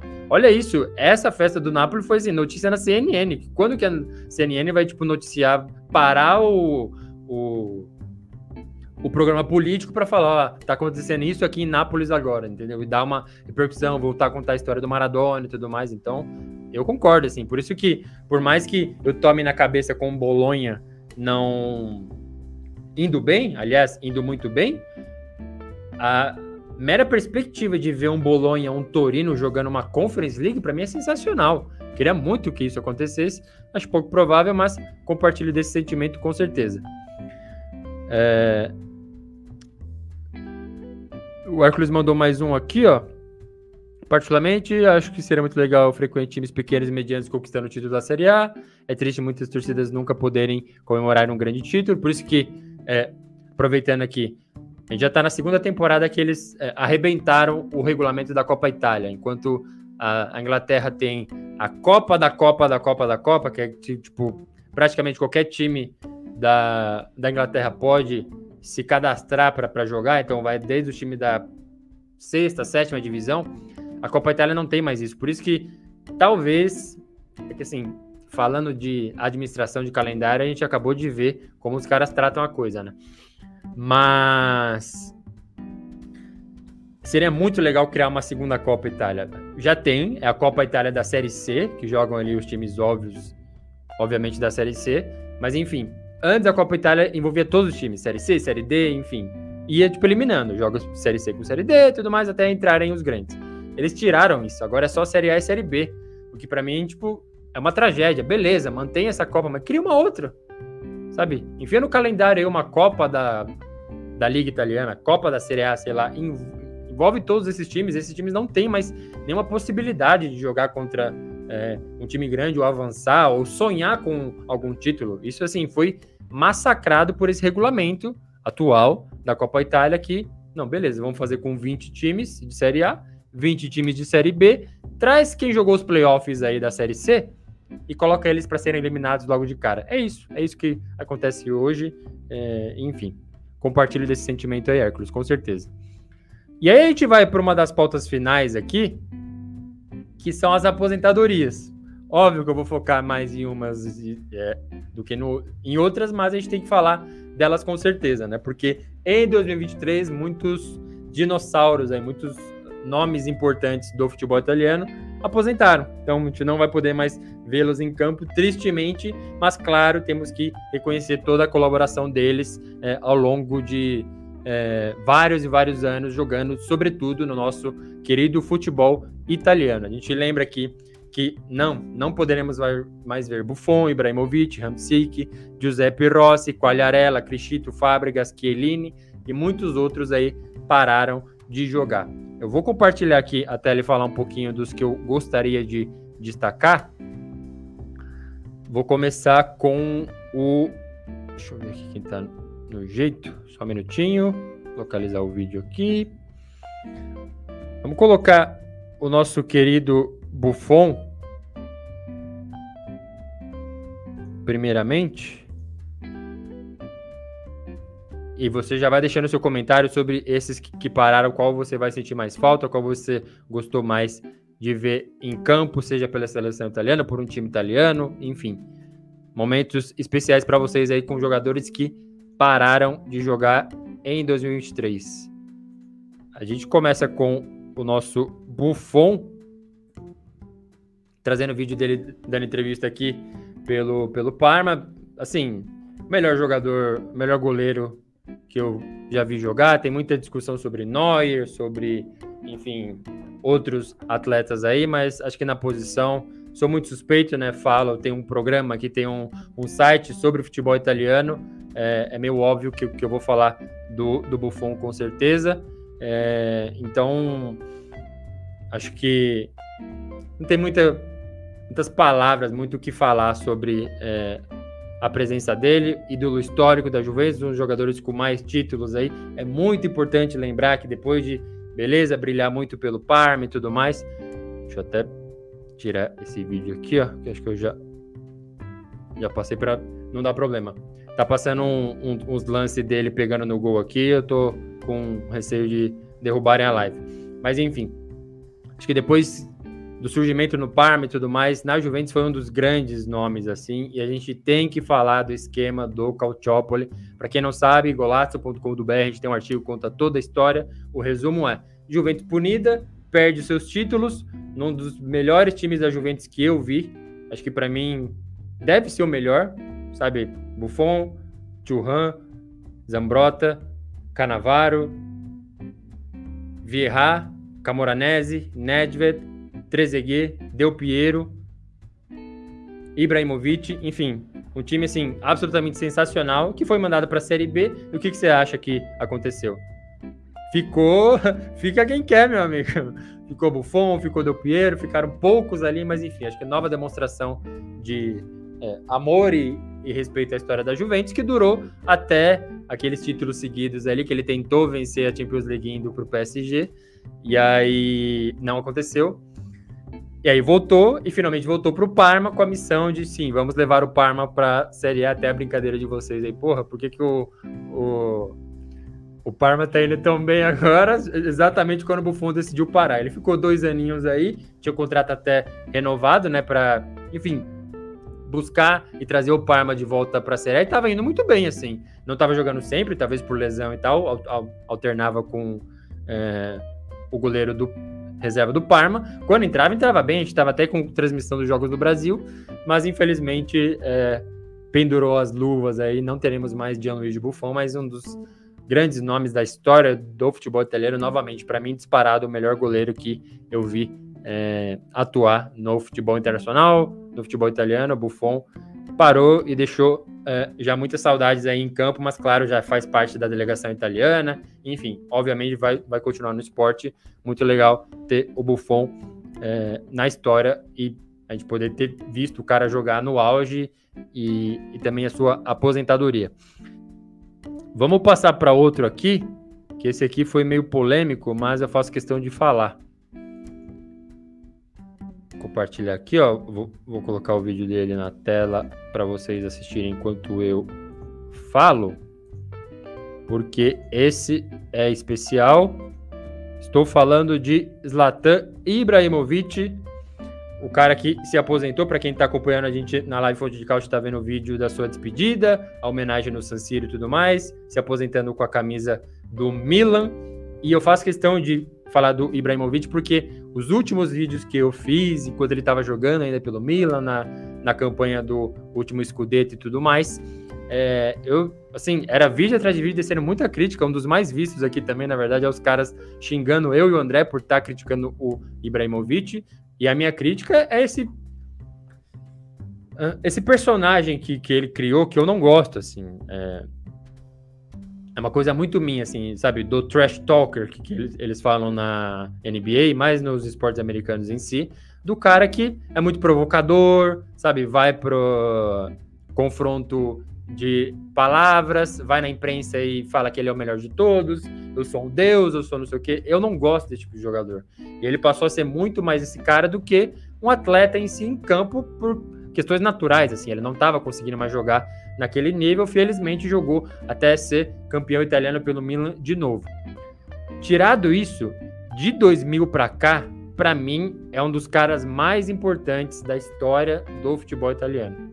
De 2000 para cá, o que esse cara fez por Juventus, por Inter e por Milan é um negócio absurdo assim. E não só título, assim, ele venceu o Scudetto por todos eles, todos eles venceu é, Copa Itália e protagonista, jogando muito, muito bem por Juventus, por Inter, por, por Milan. Então, assim, para mim é muito simples diferenciar uma coisa da outra. Esse perfil que ele é, incorporou no final da carreira para esse é, jogador e por tudo que ele fez. Exatamente nessa história do Calciopoli que ele vazou da Juventus foi para Inter e construiu uma história semelhante, assim, de muitas vitórias e muitos títulos. E na sequência indo pro Milan também. Eu não sei o que aconteceu com a camisa rossoneira, que para ele caiu muito bem, assim. Eu não sei se ele foi. É, como foi o último clube dele no futebol italiano, né? Depois de passar por Juventus e por Inter, a, a conexão dele com o torcedor do Milan foi um negócio assim, absurdo. Absurdo. Foi muito positivo de, do lado dele para a torcida e da torcida para ele. Então, é, acho que se aposentar com essa camisa do Milan, podendo ser campeão italiano de novo, ter todo aquele vídeo dos bastidores dele jogando na mesa, gritando, enfim. Acho que essa parte celebre não vai apagar. Para mim é muito tranquilo de separar esse perfil que ele faz e tudo mais que eu não gosto e de aceitar que foi assim uma carreira dentro do futebol italiano simplesmente maravilhosa. E o cara jogava para um caramba, não é assim, fazedor de gols para caramba ou vencedor de título jogava para um caramba Zlatan Ibrahimovic. Então, assim, para mim não tem nenhum problema em, em fazer a crítica e falar é, dessa, dessa carreira maravilhosa dele dentro do nosso futebol italiano. E tá aí, para quem está assistindo na live, na live onde de Caute, ele sendo recebido, gente chorando na arquibancada no San Siro, filmando a despedida dele simplesmente sensacional. Acho que a gente teve muita sorte de poder assistir a Ibrahimovic. Tá passando até gente mais jovem aí que acho que nem assistiu ele no auge, fazendo gols acrobáticos e tudo mais, enfim. Tome seu tempo depois, se você é mais novo, para ver ele jogando pela, pela Juventus em especial e depois pela Inter, além do Milan. Acho que Milan a maioria já, já é, conhece, mas enfim, um grande, grande jogador que se aposenta em 2023 aí. Deixa eu ver o que vocês estão comentando aqui, ó. Só ver o Hércules tinha falado. Acho que na Copa Itália, para trazer um pouco mais de equilíbrio, os times grandes deveriam fazer os jogos únicos fora de casa, ou seja, na casa da equipe não favorita. É verdade, né? Lembrando do regulamento, eles já entram em fases mais avançadas, né? Então, se você entra em fase avançada, joga fora de casa esse jogo único. Verdade. O Luiz Paulo fala aqui, ó, Buffon foi gigantesco, porém, já me falaram que na Itália ele não é tão bem visto quanto o público de fora, pelo fato de ser muito ligado a Juve. É, é literalmente isso. Enquanto eu tava lendo o seu comentário, eu já tava pensando na resposta. É isso. Assim, os caras zoam muito ele por causa da, da conexão clara. Devem ter celebrado bastante a Copa do Mundo de 2006 é, por causa dele, né, por causa de várias outras coisas, mas isso com certeza, assim. Eu vejo bastante é, gente zoando nesse sentido. É muito, muito atrelado a Juve, com certeza.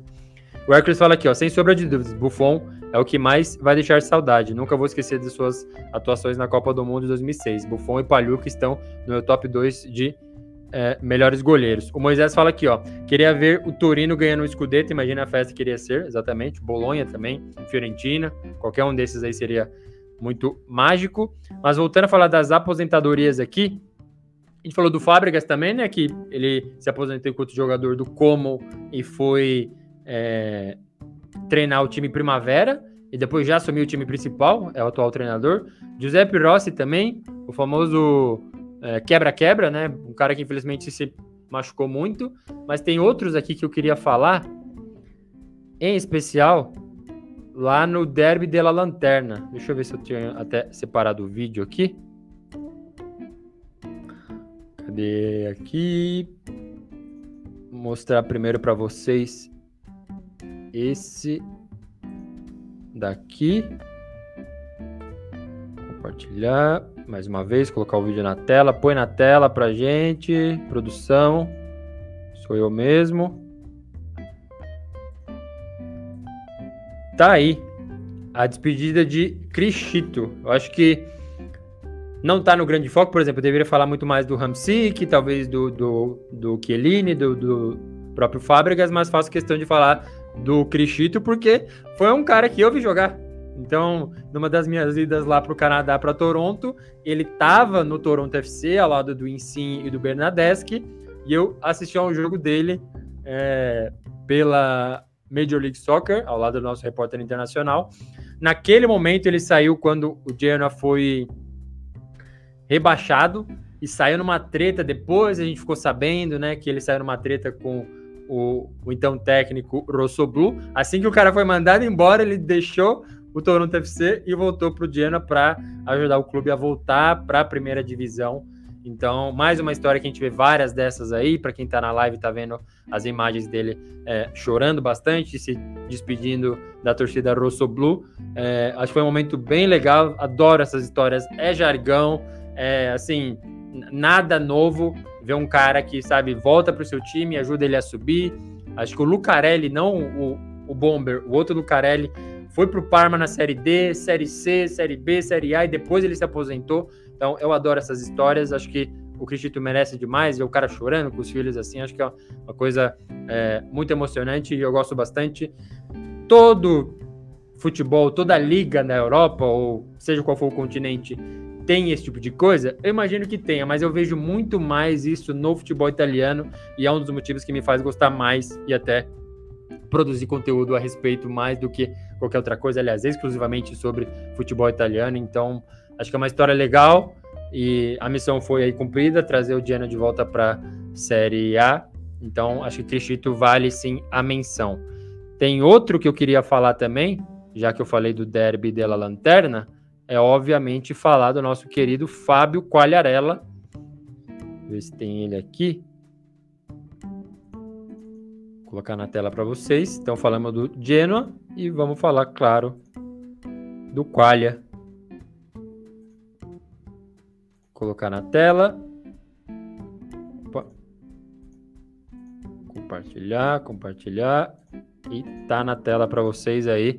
O nosso querido Fábio Qualharella tá lá com, as, com essa jaqueta super chique, cabelo bem cortado, é, andando no, no, no, gramado do Luigi Ferraris e batendo palmas ali para a torcida da Sampdoria. É um momento bem especial também. Acho que não envolve muita gente, tanto quanto a despedida do Buffon, despedida do Ibrahimovic, por exemplo, mas a do Qualharella tem sim um valor sentimental. É, para mim, não por acompanhar muito, ser apaixonado por Fábio Quagliarella, mas acho que tem a questão de como eu comecei a me envolver com o futebol italiano.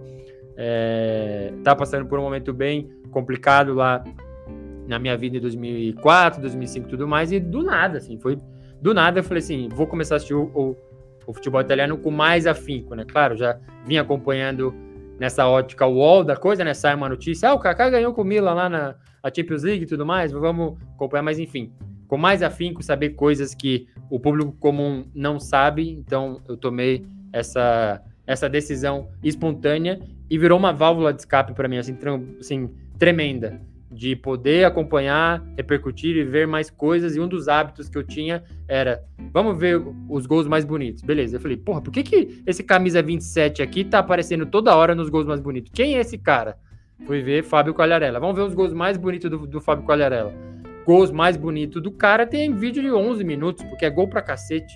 Então, assim, acho que tem essa parte sentimental da coisa para mim, mas já que eu tava falando do, do, do Genoa com, com o Cristito, o Quagliarella, infelizmente, abandonou os campos, e eu acho que é mais triste do que para os outros, porque é um cara que, na sua declaração, ele não queria parar, sobretudo com a Sampdoria rebaixada, ele podendo ajudar o time a subir, mesmo que eventualmente, mas assim, as condições físicas, palavras dele estavam assim, é, terríveis. Ele não tinha condição de entrar em campo, correr e ajudar a equipe, então ele foi obrigado a se aposentar. Nesse ano também falamos do Genoa, fala da Sampdoria com essa é, informação extra aí da minha perspectiva sobre o Qualia, então acho, acho legal fazer esse registro de mais um que se aposenta aí no ano de 2023. Beleza, vamos ver o que vocês estão falando aqui, seguindo na nossa retrospectiva. O Arclus falou aqui, ó, a carreira do Giuseppe Rossi com tantas lesões é de partir o coração. Poderia ter sido uma grande bandeira na história da Nazionale. Muito talentoso, né? Muito. Ele ainda fala, comecei a gostar do futebol italiano. É...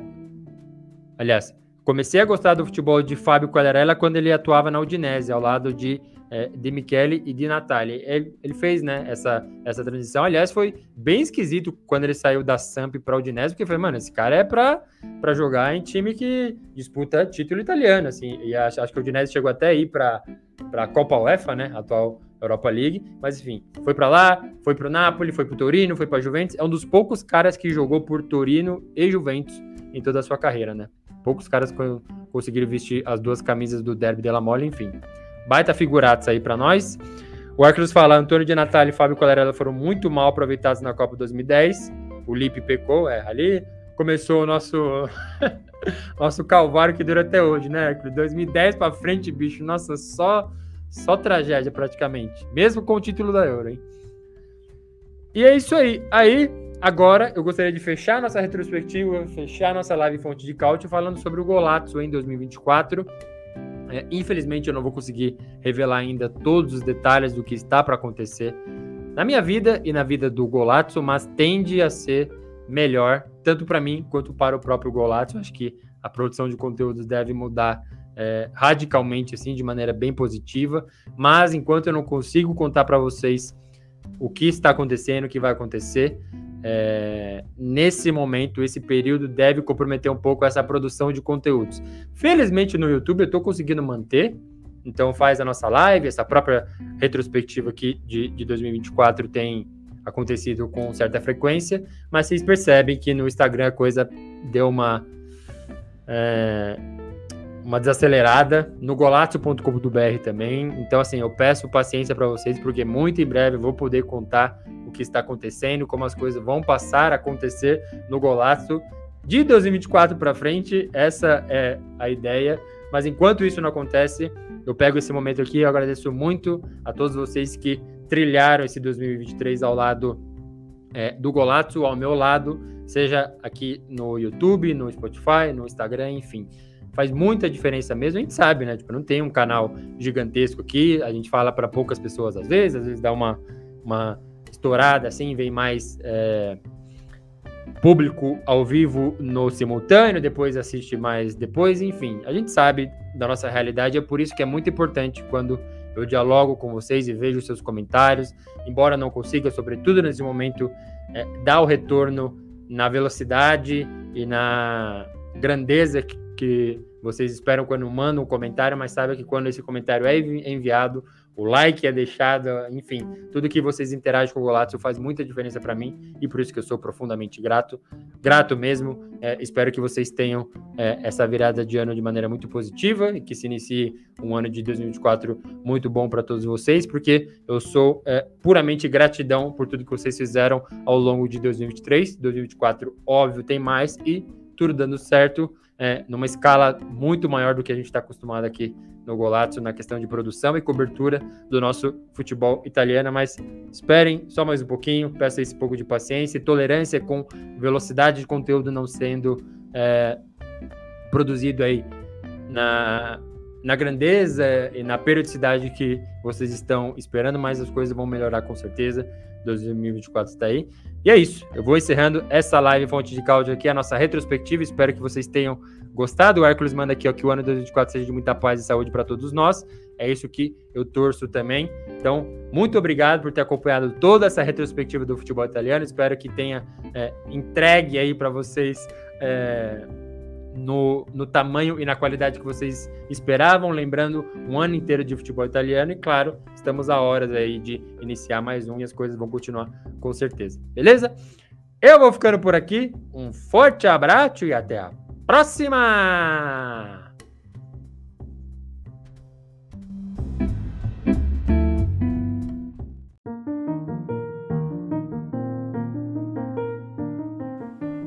Você acaba de ouvir o Golato o podcast que é fonte de cálcio, com apresentação, edição e produção de Adriano Bertin e comentários de André Moreira. Não se esqueça de seguir a gente nas redes sociais e acompanhar todo o conteúdo em golazzo.com.br. Até a próxima!